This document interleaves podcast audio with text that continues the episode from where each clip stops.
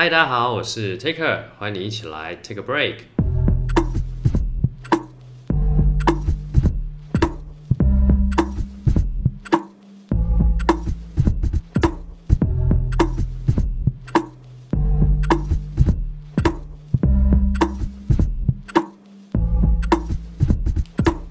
好，今天要来聊一下吸引力法则跟创造。对，这这个主题其实我自己很有兴趣。对我陆续陆续都有在研究吧，可能可能有十几年了嘛。我最早其实是从啊我们研究所的时候，对研究所应该真有十几年了。研究所那时候教授找我们去聚餐吧，对，那那时候师母也有来，那师母就跟我们聊天，他就就聊到一本书，就聊到。秘密哦，我相信很多人都有看过这本书，没有看过也在书局上就是稍微一眼啊丢就哦，秘密这本书到底在讲什么？哇，感觉真的很神秘这样。哦，那那时候师母就跟我们聊天，就聊到这一本，他就说其实里面在讲的就是吸引力法则哦。师母就是带着 非常冷漠、非常不屑的口吻哦，他就在讲吸引力法则啦哦，然后非常不屑，不屑到我就很好奇，就是嗯，所以他到里面在干嘛？我就去看哦，因为一开始。我有看到那本书，但是我稍微翻一下，不知道他在干嘛这样哦。那大家知道说哦，原来是吸引力法则以后，我就去看一下，因为那时候我其实对吸引力法则也不是很懂，对，就是没什么人聊过这个主题啦，对。那我那时候就去看一下，就哦，发现我最近才发现啊，就是他感觉其实那时候也不太懂，就那个作者哦，所以他有点类似误打误撞，然后。让吸引力法则有在实现，有在实践，吼，所以他他有一些好像就是真的心想事成，就他心里希望怎么样，然后就实现了。他可能知道某一部分的原则，这样，哦，所以他就让事情一直在他的生活周遭有有出现，哦，有有真的实践出来。那他就那时候他就找了很多的人，嗯。去类似背书吧，就是去采访他们，然后请他们说一下他们呃对于吸引力法则的一些呃经经历过的一些感觉啊或什么的，就是就出了这本《秘密》这本书。那我觉得，就如果你是不信的那一派，其实你也先不用离开，因为其实很多的资讯就是呃我们现在都很习惯用逻辑或是证据去。讨论一些事情，感觉没有逻辑或证据或怎么样，就会觉得这是假的，或是你不相信这件事情。其实你也不用相信，就是你你去经历过以后，你就会知道，哦，原来它是这样运作的。哦，就是有些事你会觉得很可能怪力乱神啊，或者这个这个我会称为是神秘学。为什么叫神秘学？因为你不懂，所以你觉得它很神秘。哈，假设我今天拿着一只 iPhone，哦，就是拿到很很古早的时代。然后我我在我的 iPhone 秀一支影片给你看，你会吓傻。为什么可以在一颗石头上面显示一个会会动的一群人啊，一群 dancer 或什么？你会觉得哎，怎么会这样？哦，那你就会觉得我是一个大法师啊，或者什么？你就觉得哦，我好像很厉害，我很神秘，我是 mystic，我是神秘家这样哦。其实就是只是你不懂，哦，所以你就会觉得啊，这很神秘，哦，这不合逻辑，这超自然，哦。但其实就是。你没有真的去理解这些东西啊，所以你可以稍微听听看哦，因为其实我有在很认真的在尝试，就是前面好几年其实都呃有有成功过，也有失败过，就是诶有真的心想事成，然后也有呃就没有照着我的意愿发生的这些状况哦，但就是这最近的发生的一些事情，好就我上一集有聊到一些。关于算命的事，对，因为我算命以后就很很不喜欢那个结局，就是算出来的那个预测我很不喜欢，所以我就用了吸引力法则跟创造的法则呢，去去算是改写我的未来嘛，也不是改写，就是去创造我自己想要的未来这样哈。所以我是越来越清楚的知道说，哦，就是它到底是怎么运作的。好，先从一些比较容易理解的层面来聊吸引力法则。吸引力法则其实。很简单，就是好。我今天如果有很想做的一件事，比如说我要创业，或者是我想要达到什么目标，好，比如说好，我想要去爬山，我想要爬百越，哦，这对呃没有涉猎过的人来说，可能是一个诶有点困难的事情，哦，可能可能一开始你想要爬比较简单的山，哈，比如说呃玉山，或者是啊合欢山，好，就爬一些比较简单的山。那甚至你后面你已经排了一些你想要爬的比较困难的山，好，当你把这个东西讲出来以后，好，那这件事情当你朋友听到了，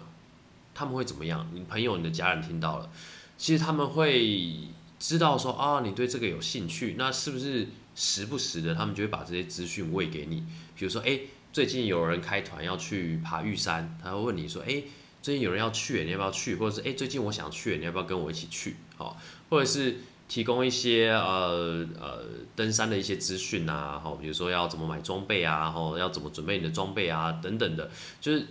又发现这些东西很自然的就吸引过来了，这就是一个非常非常天然的、非常非常常见的吸引力法则，就是你一旦说出口，然后大家就会。很自动的，就是你其实你只要持续的，就如果你你你突然跳开，就你只是说说，也就说哦，我要想爬山，然后就继续耍废，大家就会发现你没有真的要登山，你没有真的要爬山，那大家就自动这个力量就会消失掉，哦，就是你没有一直 keep 住，你没有一直在想要爬山这件事情的话，那这吸引力就会消散掉，好，但如果你有让人家知道说，哦，你真的很想爬山，比如说你一开始先去爬一些小的山啊，比如说你去爬。呃，台北的象山呐，好，或是什么七星山呐，就是就一些小山，你爬一爬，然后放到 IG 啊，大家就知道，哎，你真的在爬山哦。那这就心理法则就开始运作了。然后当你朋友看到你在爬山，他们就会想要说，哎，如果他有爬山，他就会问说，哎，你什么时候要再爬？我也可以一起一起去爬嘛，就会问你这样哦。所以这些事情都会很自然的发生。这其实就是心理法则的一种运作的方式，而且这是随处可见的哦。所以吸引力法则并没有你想象中的这么玄，或是这么难，或是这么的胡烂，好，就它其实一直发生在我们的生活周遭，只是你没有去认真的去注意看，说，哎，原来这个就是它它发生的一种形式。好，如果你对我刚刚的例子有感觉的话，我觉得应该多多少少都有吧，因为这种事情就是太容易在身边发生了哦。希望你你你有同感，好，那如果你有同感的话呢，接下来我就开始讲一些比较。呃，神秘学的角度，好，因为呢，因为刚刚提到那个是非常呃非常浅或是非常表面的一个层面，哦，就如果你你可以用那些方式去达到一些目的，没错，比如说你你像我刚刚讲，就是你用讲的说出你要的目的，好，然后你很认真做，然后去让它比较容易实现，这都是一个很棒的方法，好，当然我们可以再更深入的去讨论，怎么让这些事情更容易发生。那这一些层面呢，就可能会是你，如果你没有在特别探讨这一块的话，你可能会比较不理解的。好，那我现在就是要开始讨论这一个区块哈，就是比较感觉神秘学的，哈，就是大家比较不了解的这个部分。好，那我先聊一下心理法则跟创造法则这两个的它的定义或是它不太相同的地方。哈，创造法则应该算是算我自己命名的嘛，因为我有听过人家在说创造这件事情。我们人是有能力创造的，像是莱特兄弟他们创造了飞机，他们怎么创造的呢？他们先在脑中去想象他们会做出什么样的东西哦，先有一个假想的东西在脑中，然后你很确信它会实现，就你很想要想要到觉得它会实现，然后它慢慢的就会从你的脑中有一个很清晰的画面，最后呢它就变成现实，好，就是从想象变成现实的一个过程，这个是创造的过程。那另外一个层面呢，就是吸引力法则哦，有很多人在讨论吸引力法则。那萨格鲁斯有提到是没有吸引力法则这个东西，好，但我觉得啦，其实吸引力法则的讲法跟创造，萨格鲁斯在讲创造，对。那我发现吸引力法则跟创造的 ending，就是他们的结果，都是我们想要的，就是我们希望心想事成，好，我们希望，呃，我们想要什么东西，最后可以得到它，好，创造是这样的，你创造在想着这样的东西，然后最后会实现，好。那吸引力法则是怎么样？吸引力法则就是你一直想着这个结果，好，我想要很富有，我想要健康，好，就是你一直想这些东西，最后呢，这些东西会被你吸引过来，哈，这叫吸引力法则。所以最后的结果其实都是一样的，简单来说啊，都是一样，就是你会得到你想要的东西，好，那只是做法会感觉不太一样。吸引力法则好像是用吸引啊、共振啊这种做法去达成的，好，那创造法则是去把它实现出来。所以这两个做法听起来有点不太一样，但是其实呃你没有特别去深究的话，其实我觉得是差不多的啊，我觉得是差不多，就是那个过程有很多雷同的地方哈，所以我就其实我会混着讲啊，我就混着讲，对，你们就听一下，因为其实我接下来要分享的整个过程或是一些方法呢，好，其实都是会让你。总总而言之，我们就是要得到那个结果，所以你就照着做，然后不要掉到一些误区哈，就不要踩到地雷哈。基本上你都可以朝着那个方向去让它实现。好，那我陆续的分享一下我我看的一些书或什么好了。呃，像我最早看的是《秘密》嘛，《秘密》的话，它基本的讲法就是，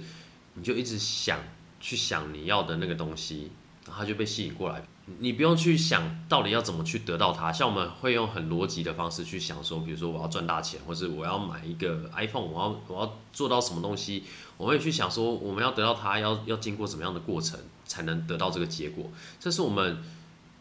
从小得到的教育就是这样子，一步一步的，一步一步的，好，就就很像我们要解一个数学题目。我们会用逻辑思考，一步一步把它解开。但有时候其实你一看就知道答案的。但我们的教学，我们的教育就是教你要一步一步把它做出来。哦，不管你在做数学啦，还是说你的工作啦，还是你的做人处事方面，我们其实都会很大程度的都是这种一步一步的逻辑的方式去把它做出来。好，但是呢，心理法则它不是这样，它就是你只要去想象结果，然后它就会发生。就你会觉得天哪，就是。好像你毫不费力，你就只要一直想着那个东西，然后它就会送上门来。我记得那时候秘密有提到一个例子，就是你只要一直想，比如说，比如说小男孩他想要骑脚踏车，他只要一直想着我会骑到脚踏车，感受一下他骑脚踏车那种感觉，就是他已经拥有了。然后那台脚踏车可能下礼拜就会突然出现，就可能是谁啊，他的 uncle 啊，然后就突然拿台脚踏车送他，说，诶，这台车送给你什么的，就类似这种概念，听起来很很瞎，对不对？真的很瞎，但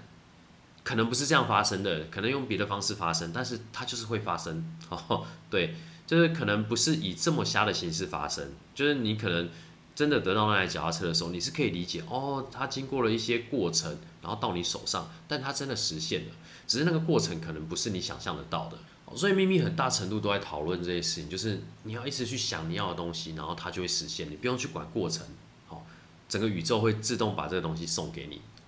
我觉得他就是讲的有点太太太梦幻、太抽象了，所以我觉得会很大部分的人是不信的。哦，好，那没关系，后面就是我有陆续在看其他的书，就是我发现有一些事情是真的是照吸引力法则在运作的，但有一些事情，哎，好像没有没有照我就我真正很想要的东西，我去尝试的时候。它好像不一定会实现哦，所以我就会好奇说我是哪里做不对啊，哪里做错了？呃，有没有更正确的做法，或者有没有更有效的做法？像我后来看了一些书啊，就是他有提到说你的心态，好像有一些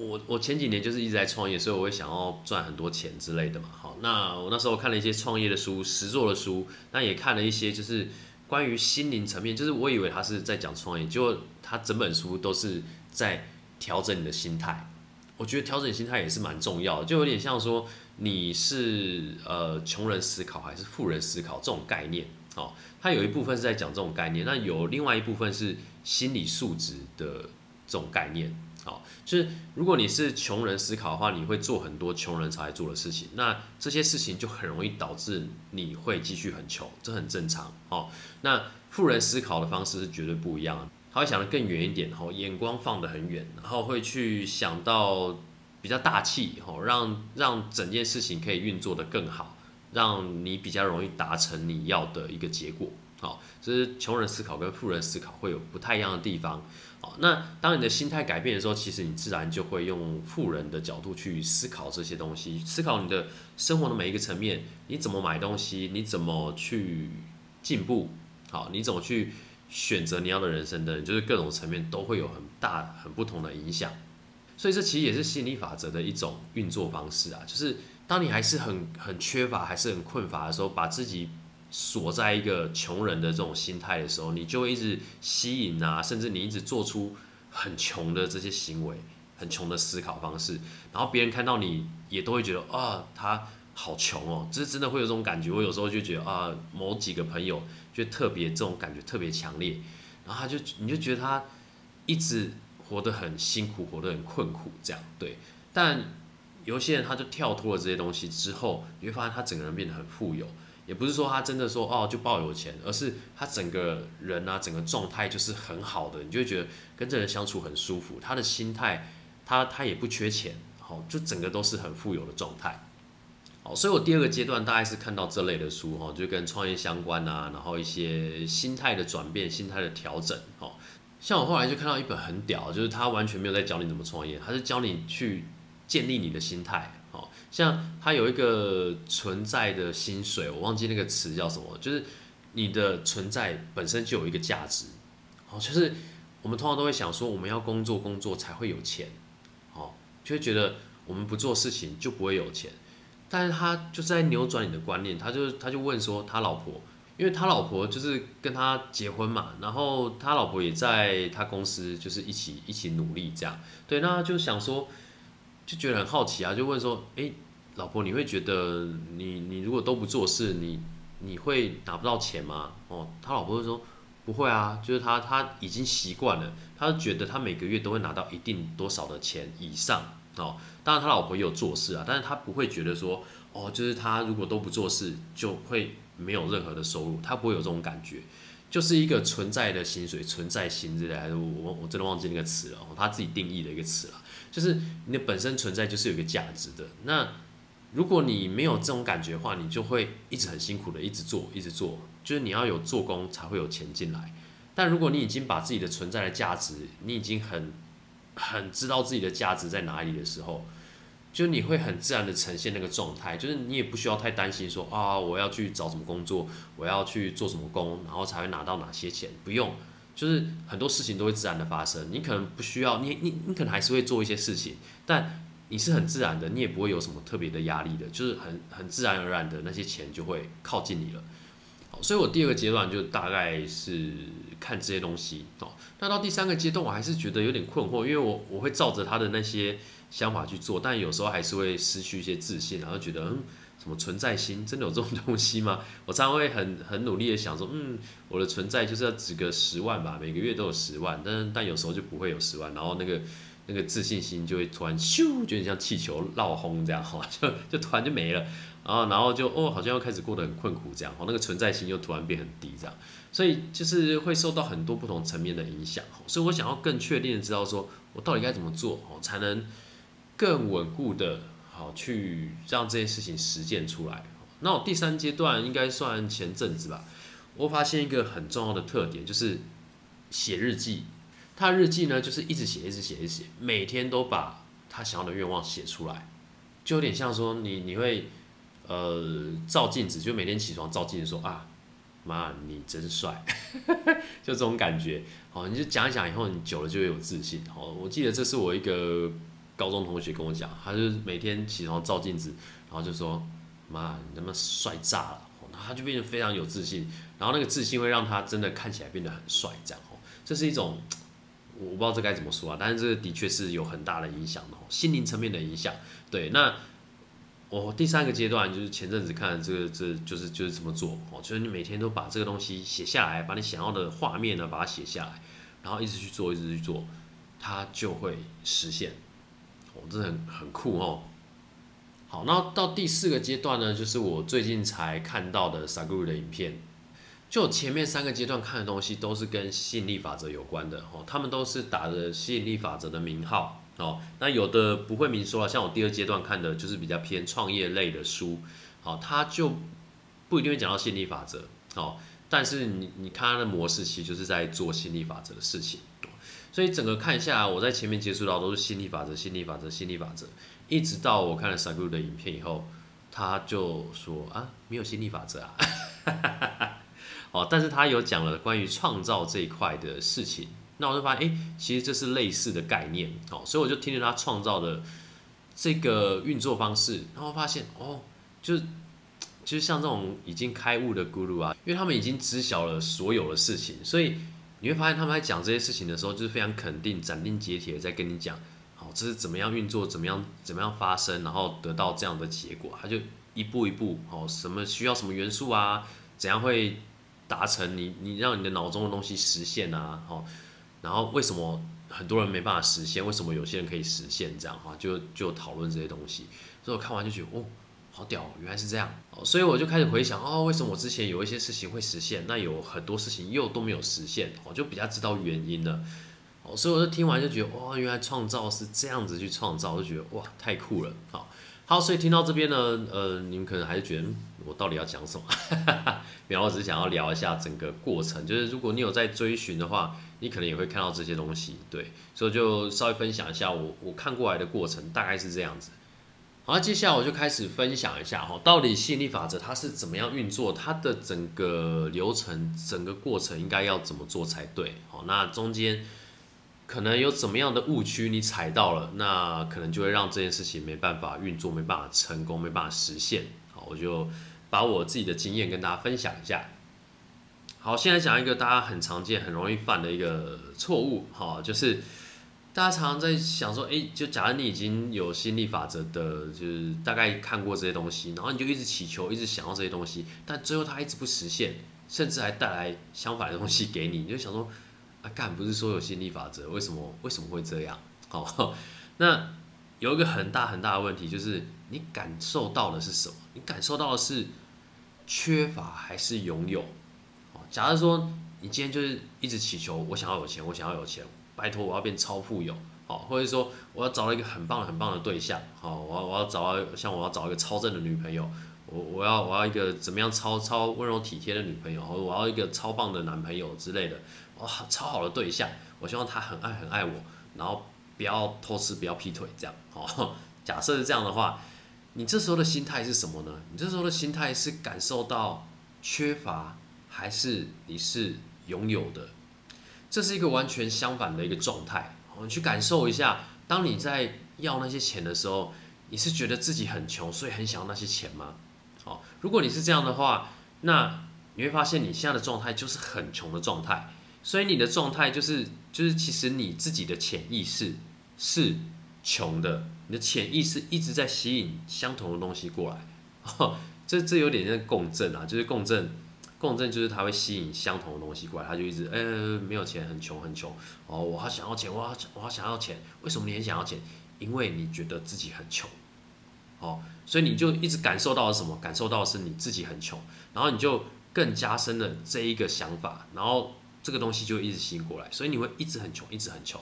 所以今天你要变得富有，你要先感受到你是很富有的。好像比如说，我想要买一台名车，我想要买一个玛莎拉蒂，我想要买一个什么什么很很厉害的车。好，那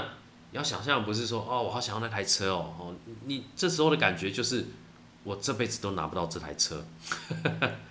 如果你是这种感觉，那你只能一直想要，因为你的内心是觉得我没有这台车的。好所以那时候一些吸引力法则书都会叫你说，如果你很想要那台车，你就直接去车厂试，哦，你就比如说，好，我真的很喜欢玛莎拉蒂，我就去玛莎拉蒂的厂，好，然后说我想要试乘，好，我就去摸一摸它方向盘，去感受一下，哦，我的车就是长这样，这就是我的车，哦，我的车方向盘摸起来是这样，它的触感是这样，哦，它整个氛围是这样，哦，它有这个仪表板，然后怎么样怎么样的，它引擎声是怎么样的，然后吹起来油门的声音是这样子的。去感受它，然后把它变成是一个，就是你已经拥有的话，它就是长这个样子，就是这个样子。所以你要把自己的心态转成是那一个你要的目标的心态。假设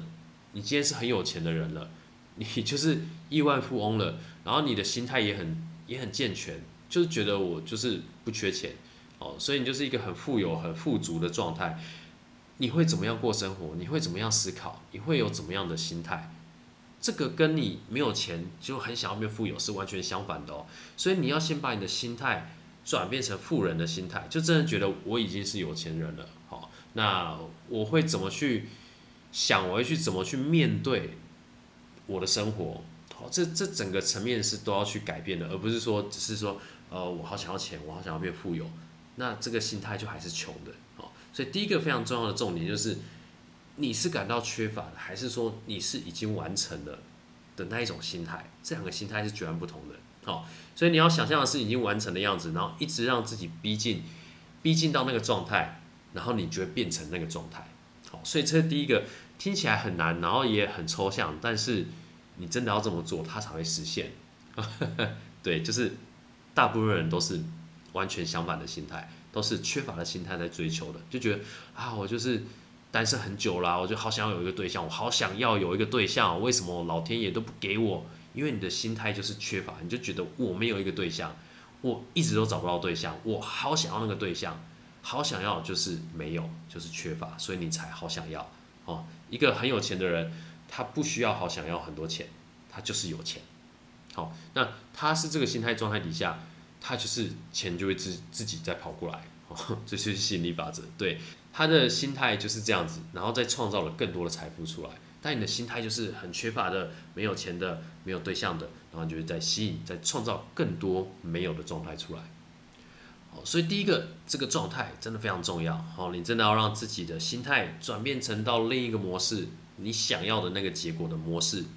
然后这些东西才会吸引过来到你的身上。好，其实这跟祷告的仪式都是，因为其实祷告仪式就是一个吸引力法则的实践啊。所以我想跟大家稍微聊一下。关于祷告这件事情，其实我家是基督教家庭哦，呃，有到家庭吗？好啦，也算是了哦。那小时候就去教会，然后大家就会祷告嘛。但小时候其实一直到长大都不知道祷告到底在祷告什么哦，就是就是就头低着，然后双手合十在那边说啊主啊，然后就感谢感谢主，然后呃希望他可以赐予我们什么，然后阿门这样哦。那这整个过程到底在干嘛？那我们到底在做些事情有什么用？哦，因为常常就觉得好像只是自己讲开心的，讲完它也不会实现哦。那你会发现很多会友啊，都会很努力的祷告，希望它实现，但很多时候也没有实现。但他们还是有一些信仰的力量，让他们会持续做这些事情。哦，但我就觉得很可惜啊，因为他们在祷告，但他们其实不知道祷告真正的用途是什么。他们不知道祷告是有一个真正的一个 process，真正的一个过程，然后可以让这些事情有机会发生。所以他们只是很盲目的在祷告，但并不知道祷告的原因。好，所以我今天就来跟大家分享一下，祷告其实是一个很棒的心理法则的实践的过程。好，祷告它在做什么事情？祷告呢，其实说实在就是你在祈求一些事情，有点像许愿啊，你希望某些事情会发生，对不对？好，所以第一个是你要祈求一个东西。好，比如说我要很有钱啊，或是呃，我希望我妈妈身体健康，我希望我爸爸身体健康，我希望我自己身体健康。我希望大家都平安，哦，就是你会祈求一些事情，好，所以第一步就是先祈求，你先要一个东西，哦，随随便你你要什么都可以，好，你先要一个东西，然后第二件事情就变得非常重要了。其实大部分的人，大部分的人就是只做到祈求这件事，就是哦，就是可能会多一个感谢啦，一开始先感谢主啊，哦，就是赐福我给我这么多的食物啊，什么我的身体健康什么，先讲了一堆，然后。就开始祈求，祈求完以后，哦，再感谢主，阿门就结束了，哦，他就错失了一些很重要的环节，哦，其实其实第一个环节可能是祈求啦，就是你你就是开始要东西，好，那要完，其实大家可能就要完就结束就阿门了，好，但其实第二个步骤很重要，就是相信。因为很多的教友其实是非常虔诚的，就是他们对主的信心是很强大，有信仰的力量在，所以他在祷告的时候，他在要这些东西的时候，他非常相信主一定会把这些东西给他，这是他信仰的力量。所以第二个阶段就是他相信，好，所以他先祈求，祈求了以后呢，因为他相信全能的神一定会给他这些东西，所以第二个阶段他就相信了，那第三个阶段他就会实现。他只要常常的一直祷告，让这个东西越磨哦越亮哦，就是他只要一直祈求，然后一直相信他会实现，最后他就真的会实现哦。但很多人就是祈求完，然后信仰的力量也不够强哦，就觉得我只是跟跟主啊讲个话这样，然后就没了哦，所以。就就常常你只是祷告完就就这样哦，就是你还是过上你的平常的生活，就没什么改变。所以为什么有些人会看到他说，哎，他他祈求东西，哎，好像真的有实现，然后他会过得很富足。那有些人就是真的只是祷告，偶尔上上教会，好像我就是这样。对我就是就是随便祷告，然后我甚至连第一步都没有，我连祈求都没有，我就是去感谢主，然后就阿门这样。对，那我到后来才发现，哦，原来我可以无条件的跟上帝跟我们的主要东西，我就觉得哇，好神奇哦。哦，对我先。稍微讲一下，就是我我我算是无神论者，对对对，我不知道怎么归类啦，反正就是我对于信仰都是都会听，都会觉得哦，都很有趣哈，所以我没有特别归在哪一个宗教这样哈。好，总之啊，祷告就是这样哈，就是如果你只是祈求，然后你没有相信它会实现的话，你的信仰力不够强，它就不会实现。好，这就跟我们刚刚讲的这是一样的嘛，就是你只是要一个东西，但你没有把你的心态变成你已经拥有了，那他就不会拥有啊，你就是缺乏的状态嘛。所以当你祈求我要很有钱很有钱，然后就结束了，那。你就只是祈求你很有钱而已，所以你应该在祈求你很有钱之后呢，你还要相信你很有钱，然后因为因为你相信主会为你打造成很有钱的一个环境，让你变成真的很有钱，所以你的心态已经是觉得啊，对我就是有钱了，所以你要确信这件事情，然后久而久之这个东西就会实现。好，所以其实祷告是一个很酷的一个实践的过程，只是很多人都不知道，很多人就是单纯的祷告，然后。就就这样过了，就非常可惜，对。所以祷告呢，最基本最基本，你要祈求，然后相信它一定会实现，然后最后你一直反复的做这件事情，它就会实现。所以祷告其实是一个很很强力的工具哦。好，那我刚刚在讲这个祷告过程的时候，你会发现我讲先祈求，然后你再相信，然后你要重复的做这些事情，最后它就会实现。好，要重复的做哦。这是我要提到的第二个大家常常 miss 掉的一个很大的问题，就是你多久会做一次这样的事情？很多人就觉得，哎，我就明明就一直祈求啊，为什么它都不会实现？你真的要认真想一下，你有多久的心态是保持在拥有的状态？你有多少时间是保持在没有的状态？像你可能偶尔就突然想到啊，我好想中个乐透哦，好想要就是是就变亿万富翁哦。你偶尔想一下，虽然你想的方向可能是对的，你也祈求，你也去相信他了，但是你就偶尔做这么一次，然后你大部分的时间还是回到自己的日常生活。你的日常生活就觉得啊，我要工作，我好辛苦，我要一直工作才会有钱。呃，我不工作就不会有钱。哈，我我今天要是生病了不做事了，我就是穷光蛋，我就没有钱。好，然后每天都为了呃下一餐啊，为了我下个月的薪水啊，为了我的房租啊在努力。突然偶尔要买个乐透，买个彩券，就就去买，然后说啊，我希望我可以中乐透，这样，这个比例有多悬殊啊？你吸引到的都是那些没有或是很很平静的状态，然后你只有偶尔才去吸一下，说啊，我要变得超富有，所以那个吸引力还是会吸哦，但是你就是偶尔去吸一下，然后就放掉了，所以那个一亿就在宇宙飘飘飘飘走，然后偶尔再被你拉回来一下下，然后又飘飘飘飘走，所以。你有多大的程度，你有多大的决心在吸引这个东西？好，所以为什么我说祷告的时候，你先祈求，然后相信，再来你就是要一直 repeat 这个过程，你要强化自己的吸引力，好，让你自己一直很确信这个东西就是这样，它已经实现了，我就是这么富有。你要一直强化这个心态，然后让它最后就变成真实，变成现实。所以我前面刚好提到，我第三阶段看的心理法则的书，其实就是。他会一直一直不断的重复的，每天都在提醒自己，你要的到底是什么？你想要的结果，你想要实现的是什么？每天都重复的提醒自己，而且是用已经完成的语气在做这件事情。所以你就要一直告诉自己，我就是亿万富翁，我就是这么有钱，我就是有钱，我就是怎么样的状态？每天都提醒自己，让自己真的变到那个状态，然后一直不断的吸引这个东西过来。哦，所以我就发现。原来我之前这个比例真的有多悬殊，我真的是偶尔偶尔才去想，才去做一下吸引力法则，去吸一些我想要的东西。那个力量真的太薄弱了。你平常都是在放任自己，哈，就是让吸引力法则随便飘啊，然后也感受到自己好像很匮乏，就是也真的没那么多钱，就是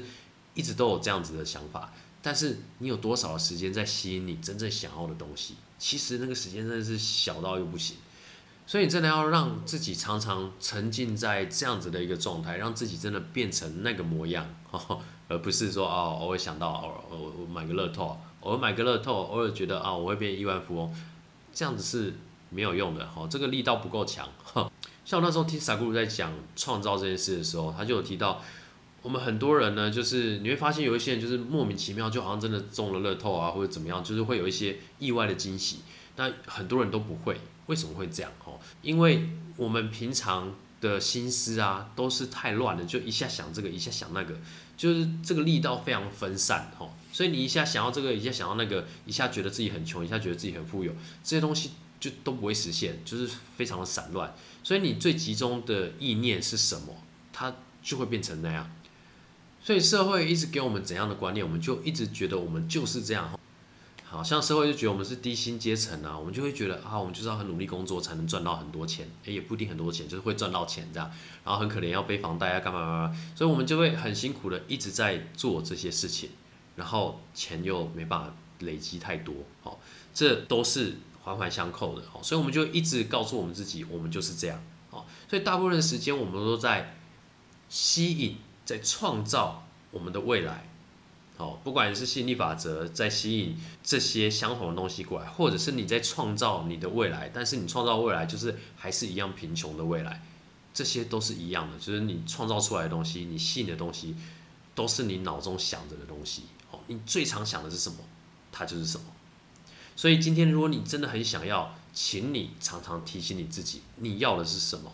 那我后来就 follow 那一本书哦，就第三阶段那一本书，他就有提到，他就有送一本小册子，我就告诉你说，哎，你每天就是这样写写写，好，然后我就每天写写三个我想要的愿望，然后写连续一百天，哦，然后觉得哎真的有用哦，因为有一些事情真的实现了，真的发生了，就是我很努力想要实现的那些事情，因为我有一些想要的东西，我中间其实有换哈，那那些东西就比较没有实现是真的，但我很确信我想要的东西，那个就有实现。哦，很酷哦，真的很酷。对，那我后来转到手机上，就是我的呃代办事项，我的 to do list，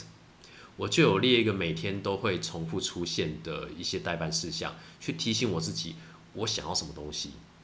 所以我觉得是就每天加强我的信念，就是加强我真正想要的那个心态，我的那个状态，把我的心态调整过去。因为我们常常很容易会这样啊。比如说，我们很想要有钱，我们想要得到什么东西，我们很很很想要跟谁在一起啊，吼，就各种你想要的东西。但是你可能隔一天以后，你的状态又消沉了，我就觉得哈，我我我的生活就是这样，我可能就是没钱，我就是追不到他，就是会会很容易掉回来，好，那你要时不时的提醒自己，你到底要的是什么，然后把自己的状态调整成那样，就觉得哎，我跟他在一起了，哈，我是很富有的，好，我我的状态就是很好的，我是很富足的，我不会担心什么事情。我是很完美的，你就是要一直提醒自己这些东西，哦，让自己调整到另外一个状态。所以你有多大程度，花多少时间在吸引你想要的东西呢？好，你值这这蛮值得你去思考一下，然后，然后接下来呢是第三个为什么没有效的原因，哦，就是大家很常会进入到这个误区，就是你祈求的是你不要的东西。好，这个其实在第一阶段就是看《秘密》那本书就有提到，就是。我们常常要的东西，我们以为我们要的是这个，但其实你要的是另外一个。好，我我举个例子啊，比如说你今天要出去玩了，好，你今天要去去花莲，要去台东，你想要出去玩，你想要一个好好棒的天气，好，所以你就祈求不要下雨，因为你平常都觉得啊，我一出门就是下雨，所以你祈求的是不要下雨。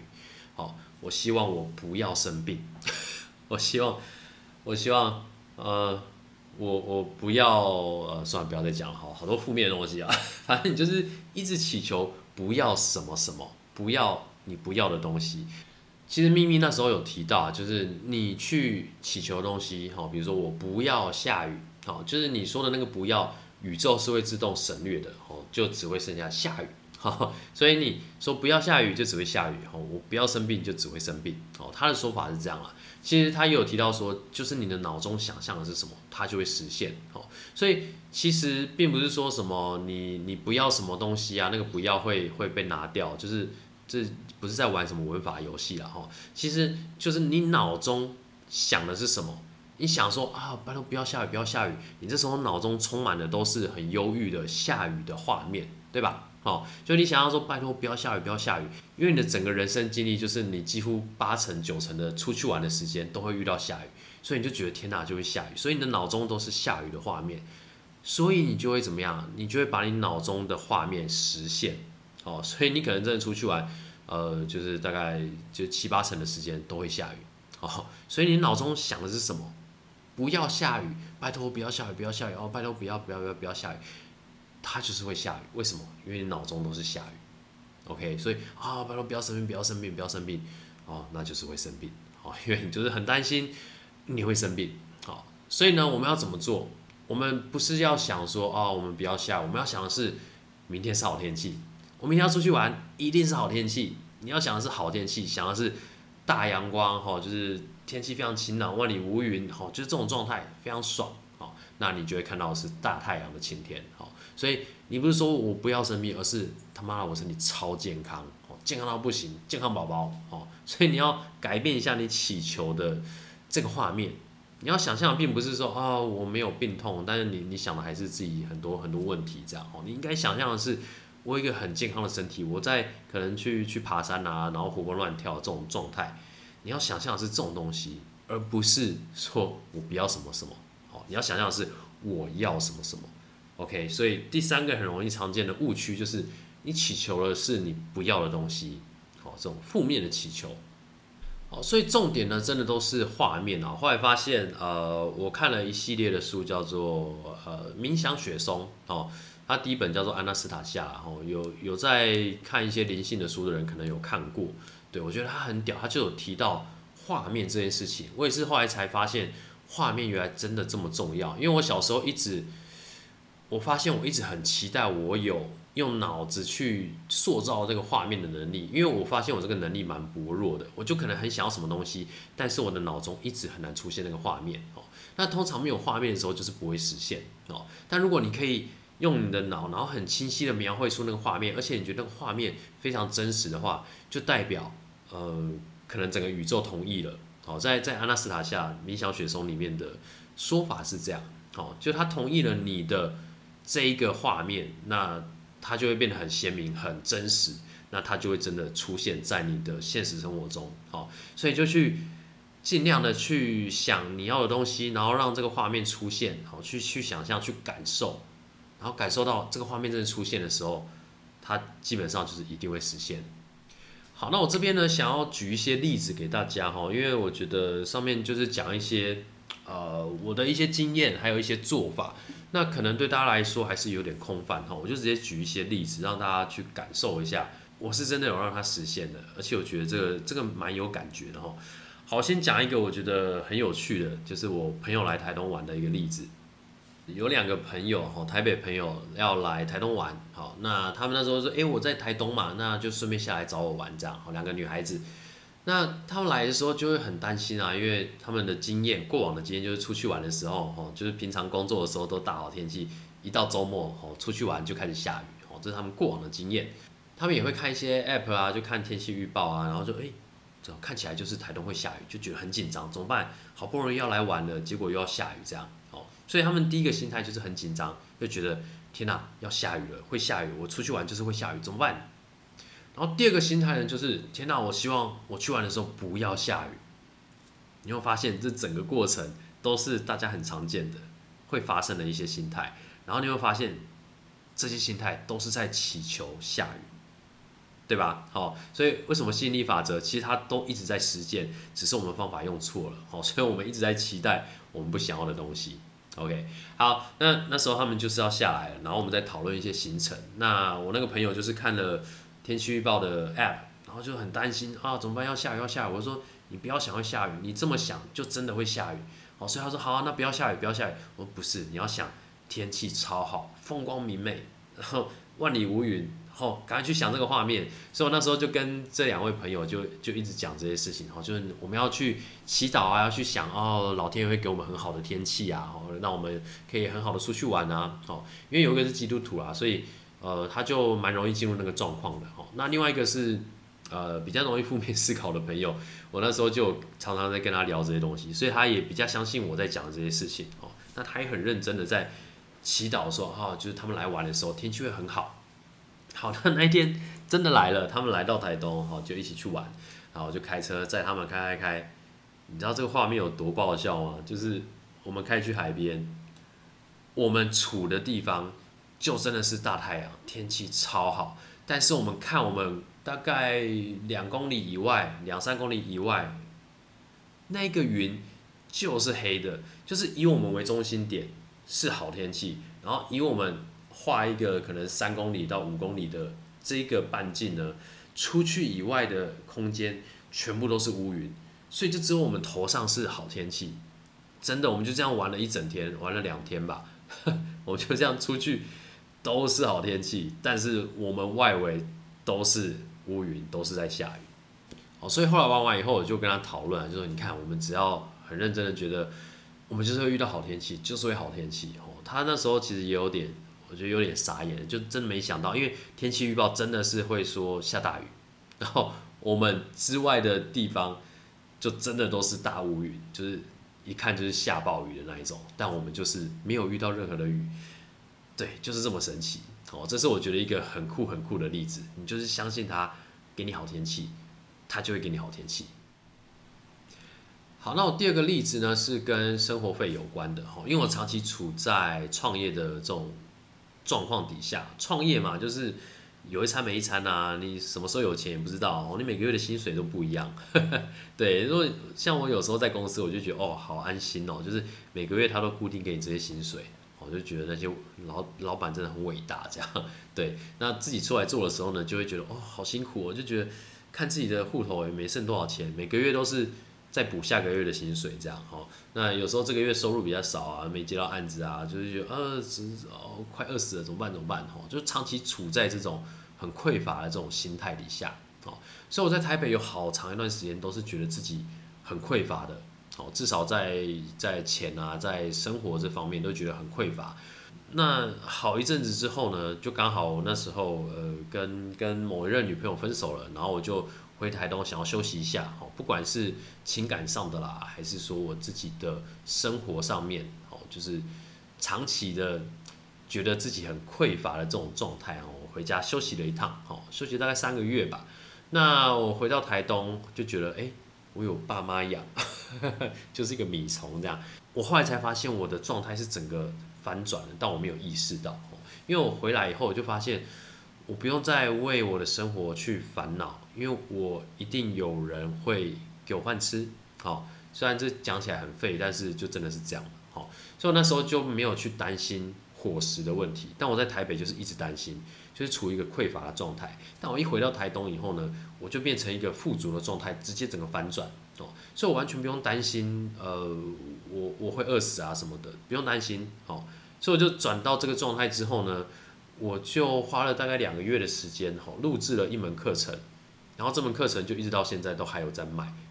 所以这个课程基本上就是我的整个线上课程的一个开端哦，它让我开启了我的。这个事业，对，所以我觉得很神奇，就是我在那个状态底下，我无忧无虑的，呃，去录我的这个课程。那那时候真的只是想说啊，试一试就录个东西，因为那时候还没有任何的线上课程在台湾。对，那时候国外的线上课程也刚开始而已。好，那我就想说这个东西，我觉得很值得做。哦，我那时候想要做翻转教室啊，anyway，反正我就是就是录了这个东西，然后在一个很富足，觉得。自己没有任何匮乏的状态下去做这件事情，好，所以我从那之后，从原本是一个很匮乏的状态，变成一个至少我觉得我不会饿死，哦，就是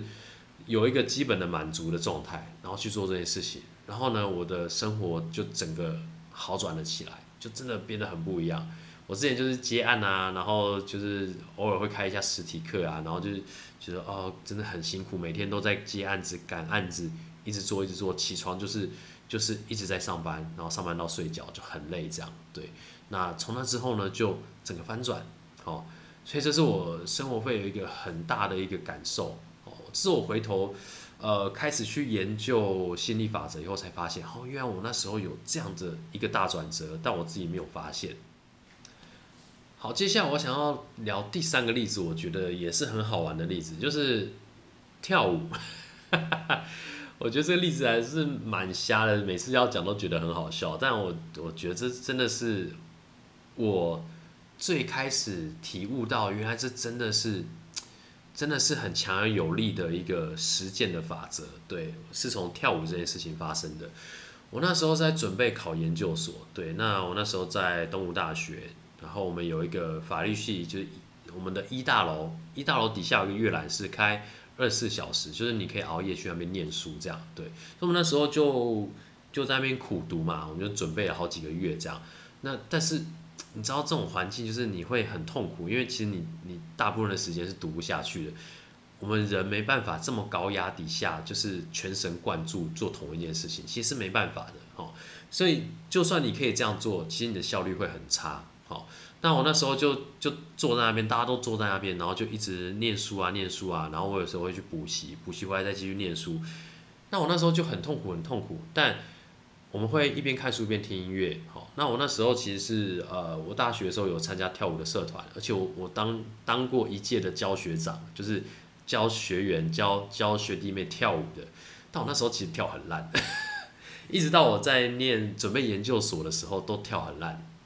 所以我在开始准备研究所的时候，我会听着那些我会跳舞的音乐，就是一些很 hip hop 的音乐啊，然后重节拍的，我就听一听，然后念书。那念不下去的时候，我就会一直听音乐。就其实我没有在念书，我只是坐在那边听音乐。对我就一直听，一直听，一直听，然后就很自然的就会开始想一些跳舞的画面嘛。就是其实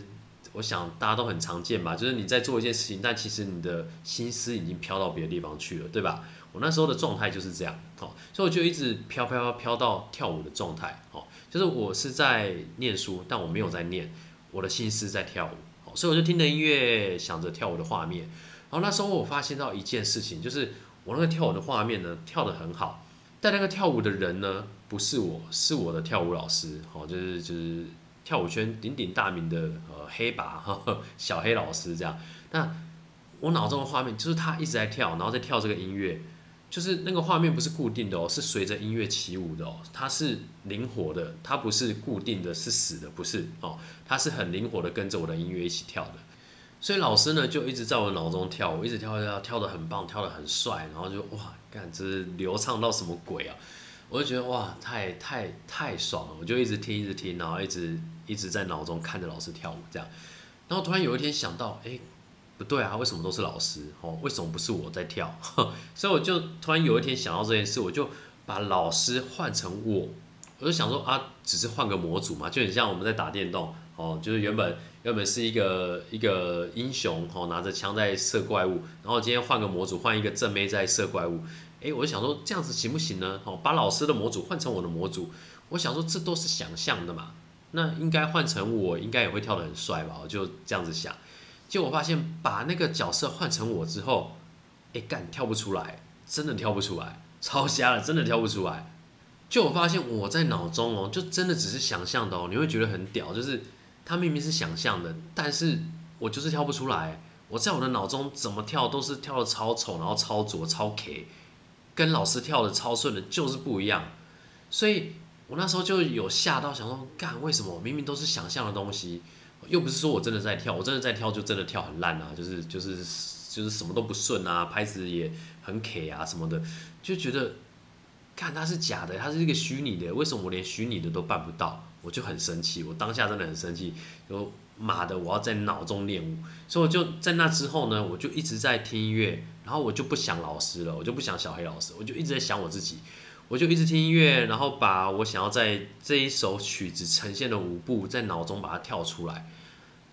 我花了好长的时间哦，真的就是就真的跟练舞一样，一开始跳真的很挫，然后慢慢的越跳越顺，越跳越顺，跳到后来就真的跳超级顺，然后跳到就是跟小黑老师，就是跟原本我想象的画面是很类似的，就在我脑中练舞，练到很顺，哦，然后他你听到这边应该觉得，嗯，所以又如何？就是在脑中念得很顺，又如何呢？提醒大家一下，我们要去实践一个东西，都是要先从脑中有一个发想，然后最后去把它实践的。所以我在脑中练舞练完了，然后会怎么样呢？然后我的研究所考完了，我终于有时间去练舞了。我就提着音箱啊，好在在我们的社办底下，我就开始练舞，我就放着音乐，很开心的跳跳跳。然后我朋友后来就是我我练完以后，我就就到旁边休息，然后就跟我朋友聊天。我朋友就有吓到说：“哎，干刚那个是你哦，我刚没认出来。我刚刚就想说，干是哪个跳的还蛮好，蛮好看，跳的很厉害，没想到是你，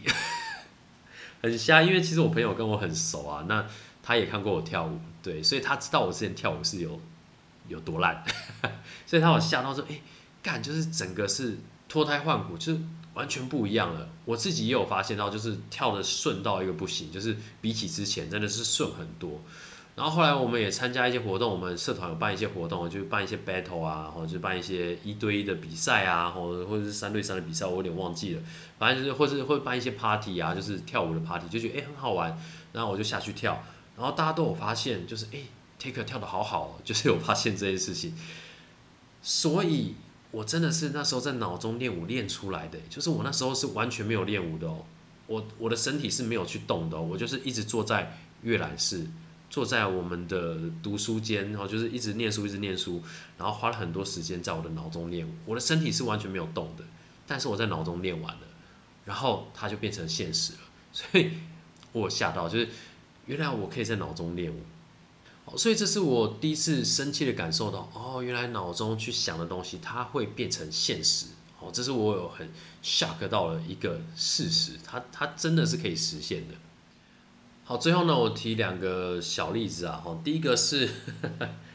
呃，我觉得这些例子都有点好笑哦。第一个例子呢，是我搬运一个很大很大的石头，我完全拿它没辙，因为它的大小基本上就跟我的身躯，呃，可能再大一点，就真的超大一个石头，我怎么可能搬得动？好，那 那个石头真的是大到一个不行。为什么会有这个大石头呢？因为啊，我在我爸的一块地，哦，就是在那边挖土，就我想要种一些东西。那我就会挖挖以后，我就会挖到一些比较大的石头，我就会一直挖一直挖挖挖，然后通常就可能哦真的很重哦，但是就顶多就是跟我的头一样大，就就觉得很大了。但那一天就挖到一个比我身躯还要大的一颗石头，我就觉得天哪，我要怎么把它搬走？我就觉得这件事太困难了。然后我真的把它挖的差不多的时候，就边边的土都清掉了之后，我就是想要把它搬到平地，搬不上去。然后我尝试了好久，我就在尝试了一个小时吧，我都真的不知道该怎么办。然后那时候我已经读了那个冥想雪松安娜斯塔下的书哈，就是他们有提到一些画面哈，就是你只要想象得到那个画面，你有看到那个画面，基本上它就会实现的这个这一个想法哈。那我就想尝试一下，我就在各个角度想说，因为我有一个想法，就是我不可能直接凭空搬起来，因为它真的太重了。我那时候想法就是我要弄一个轨道，然后把它滚上去。但在那之前呢，我其实也已经尝试过了，就是我想要弄一个斜坡，然后把它推上去，但是推不上去，滚不动啊，就是它真的太重，我怎么滚都滚不动。好，但是我就想到画面这件事情，我就开始找那个画面，我就想说我要把它搬上去，那什么样的角度比较比较适合把它推上去呢？我就看着它，然后找一些角度，觉得到底怎样比较好弄上去。当我在找这个角度的时候，就找到某一个角度，突然那个画面就出现了，真的是突然就出现。然后我想，干就是就是它了。然后就朝着那个角度，然后把我刚刚脑中的那个很鲜明的画面把它做出来，就把那个坡度弄一些土啊，把它弄出来以后，我就搬动它。然后我真的没有花很大力气，就哐哐哐，它就被我推上平地了。那个石头真的是大到比我身躯还大，就是我觉得它至少有超过我一半的重量。对，然后我就这样把它滚起来，然后就被我滚到平地上，然后我就继续滚滚滚到边边这样，我自己有吓到，我觉得哇，感是真的耶！哦，就是那是我算是第一次有这样的体验吧，就是找到真的很鲜明的画面，然后它真的就会实现。我真的是看到瞬间看到那个画面，我刚刚忙的那个一个小时就瞬间就解决了。对我我真的觉得哇，很 shock，但是这个例子就觉得有点好笑，因为这是。就是就是一个搬石头的 例子，对我觉得很好笑，但是我我真的有吓到，就是诶，它真的会实现。好了，最后一个例子呢，我不想提太多了，因为是比较 personal 哈，比较私人一点的哈，就跟我上一集提到的有一点关系哈。对，就是呃，就是我追女朋友的一个过程这样。对我有呃实践了一些，是不是实践了一些，就我很努力的在实践这个法则，对，就是实践它。呃，把把脑中的画面把它变出来，当然这这需要花很大的力气，因为因为一开始真的跟我想象画面是差很多的，好，那个状态是很不一样的，但是最后有，我觉得有有某一个程度的，真的有达到一个我要的结果，对，好，我就不多说了，因为这太 personal 了，呃，而且他搞不好哪天会听，哈，我觉得他应该不想要泄露这么多资讯，哈，好，反正就大概是这样，真的真的是有用的。因为在很早之前，我其实并不知道这个法则是怎么运作的，我甚至不知道祷告是怎么运作的，这是我自己归纳出来的。哈，祷告其实是我自己归纳出来，就是我发现我我以前的祷告我都不知道我自己在干嘛，后来才发现啊，原来祷告是在做这件事情。好，所以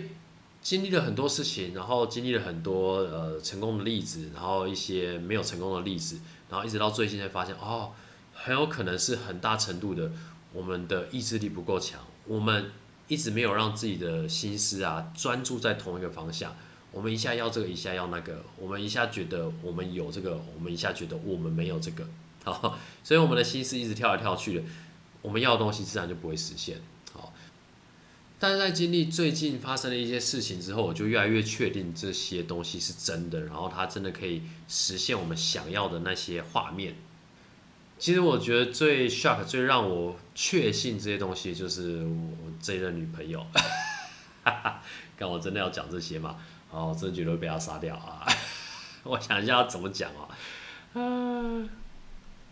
我觉得心理法则是一个，就我们用讲的可能会觉得很抽象，或是你看《秘密》那本书，你会觉得这这这太胡扯了哦。就是你好像就是祈求，然后这东西就会蹦，隔天就会蹦出现在你家，这种感觉就会觉得嗯，怎么可能？但你真的在看这些过程的时候，你会发现这些事情它是浑然天成的，就是一件引着另外一件，然后慢慢的这些东西就会实现。你会看到整个过程，你会觉得哇，好妙哦！就是它竟然就这样实现了，但是并不是用你的想法，因为我们的想法很局限。像我们要赚钱，或是我们要买一只 iPhone，我要买一只 Apple Watch，我们会有一个固定的想法，我就知道工作，然后赚多少钱，然后去买到它。我们的想法就是这样，很普通，很很无聊。但生命会带给我们的东西是很特别的，它会实现，但它实现的方式绝对是你想不到的，你意想不到的。哦，因为这这个世界，这个生命就是这么的多彩多姿，你会很惊讶说，哈，竟然可以用这种方式把这个东西实现出来，你会觉得很妙。像我在追我的女朋友的时候呢，呃，我经历了很多过程，然后也发生了很多事情，那这些东西都会慢慢的趋向于实现我想要的那个结果。像我跟他的频率一开始是很不对等的，就是他会觉得，嗯，我我跟他其实是。蛮不同的两个人，但我慢慢因为想要追他，想要跟他在一起，所以我慢慢的调频，然后变得跟他比较相近，然后反正就有很多不同的东西，很多的我的做法啊，然后很多的遇到的事情啊，就是慢慢的促使，慢慢的让这件事情变成这样子的结果。哦，像像我后来有听他说啊，就是他他的朋友也一直叫他说，诶。就是这个这个不错，这赶快，就是就是赶快可以在一起之类，就是就是这这你干嘛不 OK 这样吼？就会有一些你意想不到的人啊，会在帮助你，甚至呃，好了，我真的不要说太多了，我真的会被杀掉哈。反正就是好，就是中间真的发生了很多事情，然后让我们的后面的路就是真的越来越走向，就是让我们越靠越近这样。所以我就觉得天哪，因为我真的。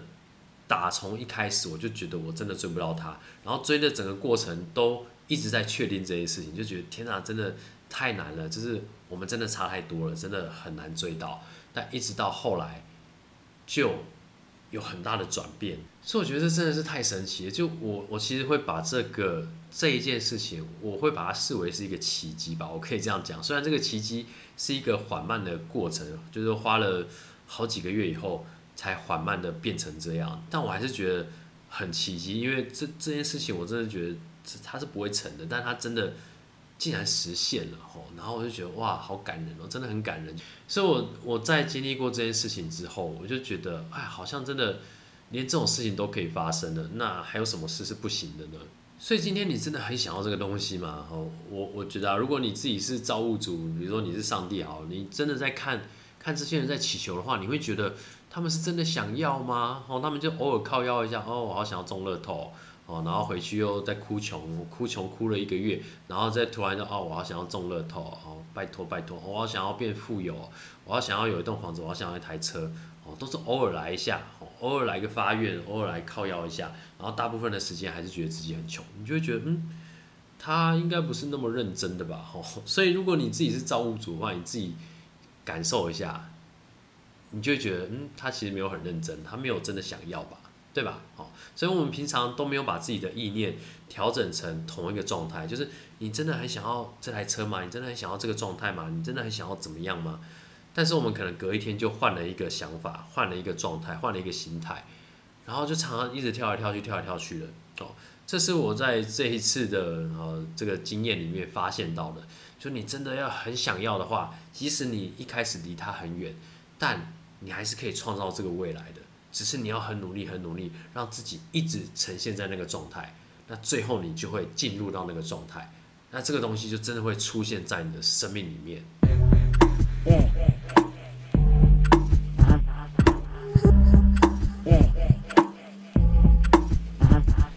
谢谢大家今天跟我一起 take a break。你可以在 YouTube、Instagram 还有 Facebook 上面找到我。YouTube 跟 Facebook 呢，你只要打 T A K E R 空格 B R E A K 就可以了。Instagram 呢，你就连着打 T A K E R B R E A K。那我们就下次见喽，拜拜。